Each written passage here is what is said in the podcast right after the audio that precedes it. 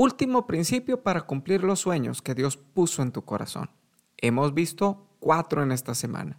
Y si has escuchado hasta este devocional, me gustaría pedirte un favor. En los comentarios de nuestra página de Facebook, que es TDF Monterrey, escribe los cuatro principios que vimos en esta semana, incluyendo este que te voy a dar el día de hoy. Yo soy el pastor Carlos López. Comencemos.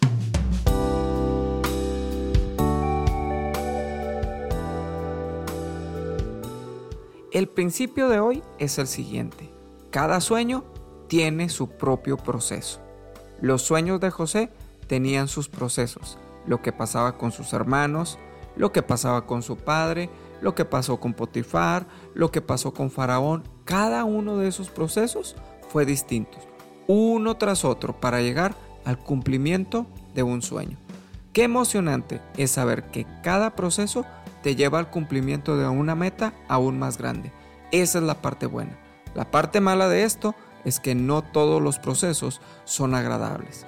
Tú vas a ver la vida de hombres y mujeres en la Biblia que pasaron por procesos antes de recibir el cumplimiento del sueño que Dios les había puesto en sus corazones.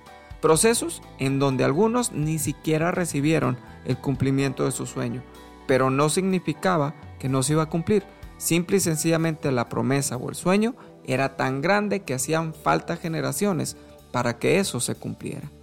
Vamos a darle reversa a la historia de José.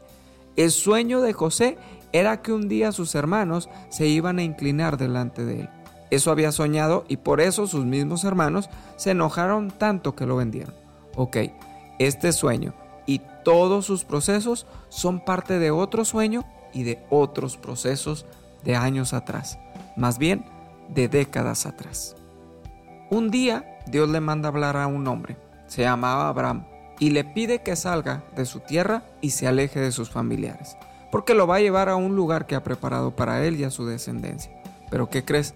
Abraham no tenía hijos, estaba saliendo de su casa para ir en la búsqueda de un sueño, todo un proceso gigantesco de historias que vas a encontrar en el libro de Génesis.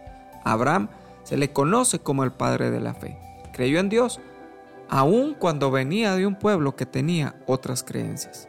Dios sacó a este hombre para crear un pueblo grande, muy grande. ¿Y qué crees?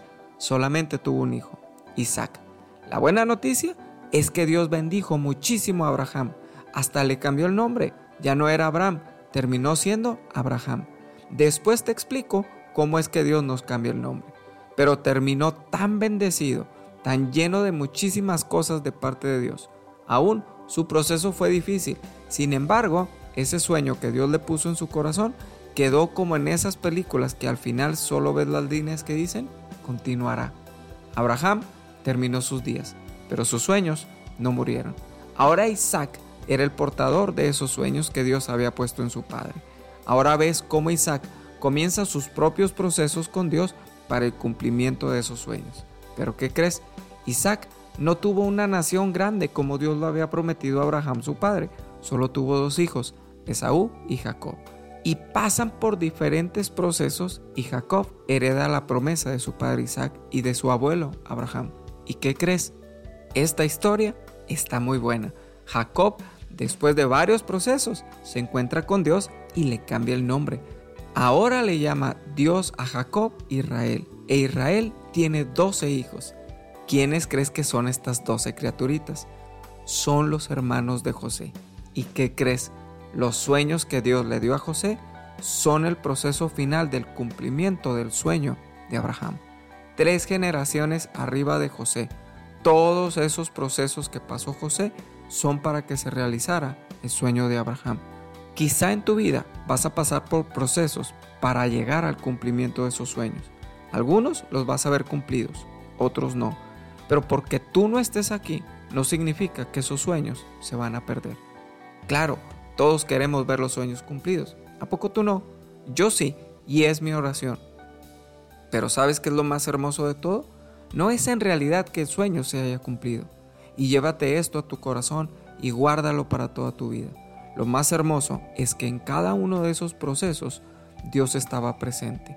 En cada una de esas generaciones Dios se hacía presente para ellos. Él nunca los dejó, nunca los abandonó. Nadie les dijo que el proceso iba a ser fácil. Tú que te has querido rendir, ¿quién te mintió diciéndote que el proceso iba a ser fácil? ¿Quién te dijo que todos te iban a amar? ¿Quién te dijo que todo iba a salir bien? ¿Quién te dijo que no iba a haber críticas? ¿Quién te dijo que nunca te iban a traicionar? ¿Quién te dijo que en los procesos no habría lágrimas?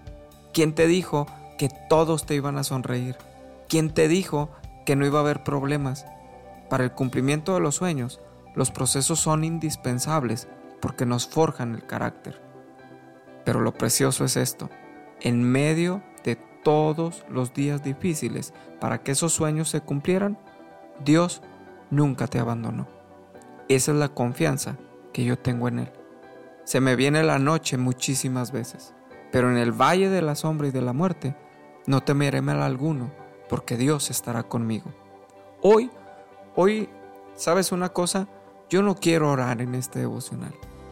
Hoy yo quiero pedirte a ti que tomes un tiempo específico de este día para agradecerle a Dios de manera personal por haber estado en esos momentos, por haber estado en cada uno de esos procesos, aún y que tú no lo sentiste, porque te digo algo, tú no lo tienes que sentir para que Él esté ahí.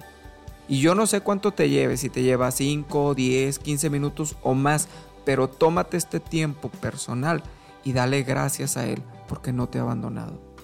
Quédate con eso en tu corazón este fin de semana y que sea motivo para darle la mejor alabanza y adoración en tu lugar de reunión. Y si vienes a Tabernáculo de Fe, dale lo mejor a Él por su bondad y su amor para nosotros. Yo soy el pastor Carlos López, que tengas un día muy especial.